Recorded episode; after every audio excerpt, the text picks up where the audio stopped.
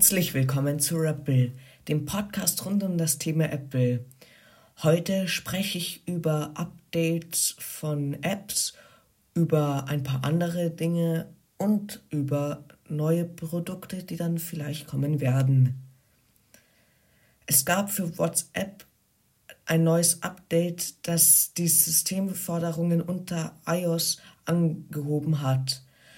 Ab sofort ist wenigstens iOS 10 erforderlich, um die Aktualisierung zu erhalten.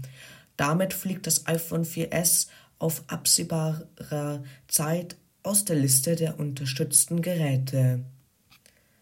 Kommen wir zu einem neuen Thema. Vollständige Check-in-Funktion könnte auch für die Corona-Warn-App kommen.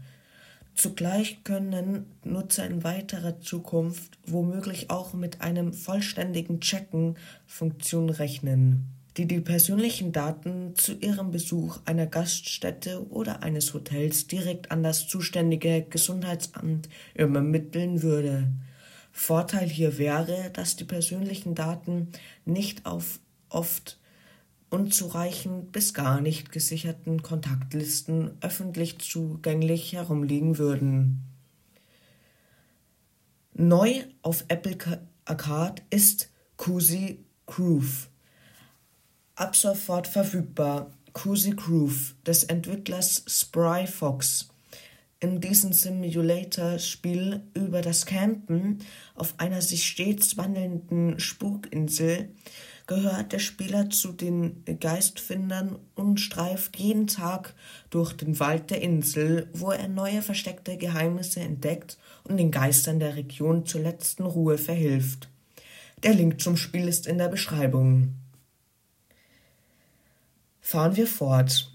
Apple ist noch weit davon entfernt, den Betrieb in den Apple Stores so aufzunehmen, wie es vor der Covid-19-Pandemie der Fall war. In den USA kehrt der Hersteller nun in verschiedenen Stores wieder ein Stück weit zur Normalität zurück, indem Kunden die Möglichkeit gegeben wird, AirPods wieder vor Ort zu testen. Apples AR-Brille soll über eine fortschrittliche Augensteuerung verfügen. Diese würde es den Entwicklern unter anderem auch ermöglichen, die Last für die Rechenkerne der Brille zu senken woraus sich offensichtliche Vorteile ergeben würden. Für den Nutzer soll dieses Feature eine intuitive Steuerung des Gadgets bedeuten. Apples erste Mixed Reality Brille soll über eine innovative Bedienung per Augenbewegungen verfügen. In einer aktuellen Notiz für TF International Securities schreibt der Analyst Ming-Chi Kuo, Apple werde das Headset mit einem Sender und Empfänger ausstatten, die mit unsichtbarem Licht arbeiten.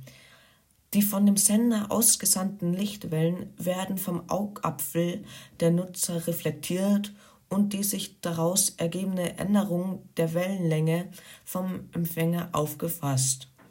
Ein Algorithmus wertet die Signale aus und setzt die Augenbewegungen des Nutzers in Bedienungsschritte um.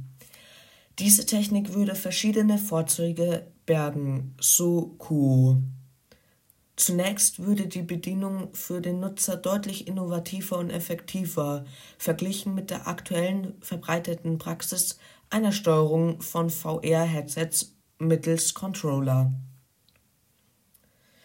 Ja, kommen wir zu der Produktvorstellung, die im März sein sollte. Jetzt glauben nämlich die Szene eher an den kommenden Monat.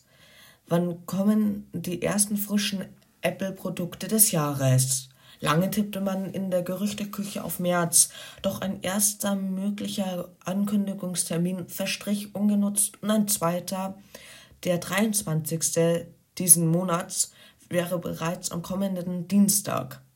Da Apple entsprechende Ankündigungen normalerweise frühzeitig publiziert, dürfte auch dieser per Du sein.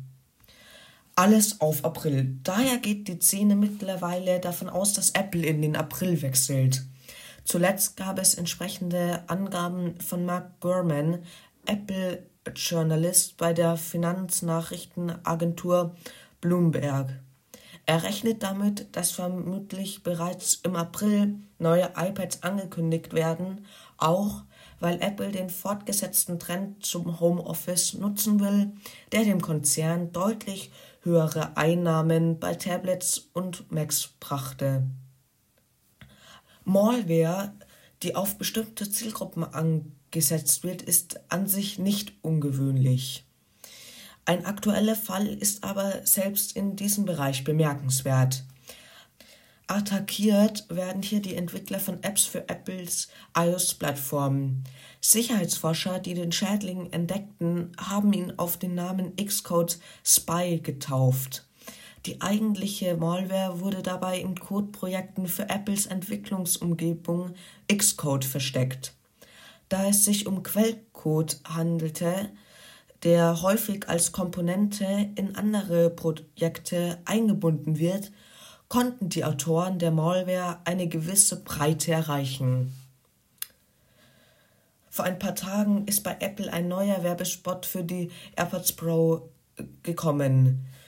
Mit Jump demonstriert Apple die aktive Geräuschunterdrückung der komplett kabellosen Kopfhörer und möchte euch dabei helfen, die Welt in einen Spielplatz zu verwandeln. Der Link zum Video ist in der Beschreibung. Apple Maps erhält ein Update. Impfzentren werden angezeigt. Apple hat Apple Maps mit Covid-19-Impfzentren aktualisiert. Die Örtlichkeiten werden von Facine Finder bereitgestellt. Dabei handelt es sich um einen kostenlosen Online-Dienst, der von Boston Children's Hospital entwickelt wurde und die neueste Impfstoffverfügbarkeit für diejenigen bietet, die bei Anbietern und Apotheken in den USA in Frage kommen.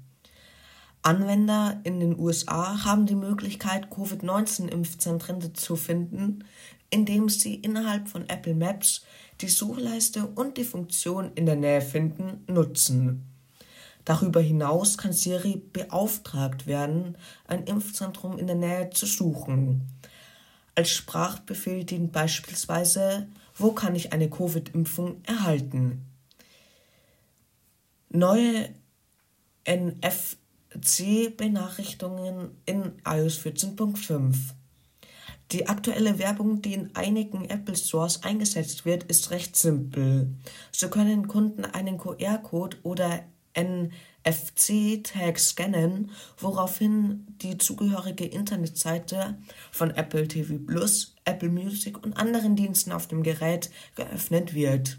Ein Blick auf den aktuellen iOS 14.5 Beta-Code lässt vermuten, dass Apple diese Interaktion in Zukunft noch weiter ausbauen möchte. 9 to 5 Mac hat entdeckt, dass iOS 14.5 eine neue Art von Benachrichtigung enthält. Während wir den eigentlichen Zweck dieser Benachrichtigungen nur nicht kennen, sind sie alle so aufgebaut, dass sie durch NFC-Tags ausgelöst werden, was uns zu der Annahme führt, dass Apple plant, sie in Apple Stores auf der ganzen Welt einzusetzen. Einbruch in den Apple Store Rosenstraße München. In der Nacht von letzten Samstag auf letzten Sonntag kam es zu einem Einbruch in den Apple Store an der Rosenstraße in München. Wie TZ berichtet, haben die Täter die Eingangstür aufgebrochen und sich so Zugang zu den Apple-Ladenlokal verschafft. Als die Täter den kameraüberwachten Verkaufsraum betrachteten, ging die Alarmanlage los und ein Passant rief die Polizei. Es heißt, dass über 60 iPhones und MacBooks im Wert von über 50.000 Euro entwendet wurden. Nachhaltigkeit steht schon lange auf Apples Agenda weit oben. Entsprechend versäumt man in Cupertino auch nicht von Zeit zu Zeit die Fortschritte seines Engagements in diesem Bereich zu unterstreichen. Mit seiner letzten Runde neue Investitionen in grüne Energie hat Apple dazu beigetragen, rund 1,2 Gigawatt sauberen Stroms zu erzeugen, teilte der Konzern mit. Nachdem Intel im Februar bereits erste Werbeaktionen gegen den Apple M1 gestartet hat, geht der Chip-Gigant nun noch einen großen Schritt weiter. Das Unternehmen hat auf seinem YouTube-Kanal gleich fünf TV-Spots veröffentlicht, die zeigen sollen, wie rückständig ein M1 MacBook Pro im Vergleich zu einem Notebook mit Intel-Prozessor doch ist. Für Apple wohl besonders ärgerlich. Intel hat für die Spots Justin Long angeheuert, eben jenen Schauspieler, der Mitte der 2000er Jahre den Mac in Apples berühmter MacFS PC-Werbekampagne gespielt hat. Der Apple M1 ARM SoC hat sich in den meisten Testberichten gut gegen Intels aktuellen Tiger Lake Chips geschlagen. Schaut sie euch gerne mal an, der Link ist in der Beschreibung. Apple stellt den Verkauf des iMac Pro vollständig ein. Apple hat den Verkauf des iMac Pro vollständig eingestellt und von der Website entfernt. Ruft man die ehemalige Produktseite des iMac Pro auf, so landet man auf der allgemeinen Website zum Mac. Die Erwartungen an Apples neuen MacBook Pro Lineup 2021 sind hoch. Nicht nur wird im Vorfeld über ein neues Design, mehr Anschlüsse und Mini-LED-Displays gesprochen, auch von einem Apple M1X-Prozessor mit zwölf Kernen auf ARM-Basis ist in der Gerüchteküche die Rede. Ein offizieller Name der Chip steht noch nicht fest. Experten sprechen jedoch vom Apple M1X. Es gab bereits mehrere Andeutungen, dass Apple in Zukunft für das iPhone auf einen Touch-ID-Sensor setzen könnte, der sich im bzw. unterhalb des Displays befindet. Neben den vielen Gerüchten rund um ein in das Display integriertes Touch-ID-System deuten auch einige Apple-Patente auf die Möglichkeit einer Umsetzung hin. Der HomePod wird ja eingestellt. Allerdings sollen immer noch Updates für ihn kommen. In der Zukunft wird es sicher einen neuen großen neuen HomePod geben, vielleicht auch mit einem richtigen Display. Aber bis dann müssen wir noch warten. iOS 14.5 Beta 4 ist vor ein paar Tagen erschienen. In dem Update hat sich nicht sehr viel geändert. Allerdings merkt man, dass bald die finale Version von iOS 14.5 erscheinen wird. Das war's dann. Wenn ihr mich noch nicht abonniert habt bzw. gefolgt habt, könnt ihr dies jetzt machen. Bis dann, euer Rappel.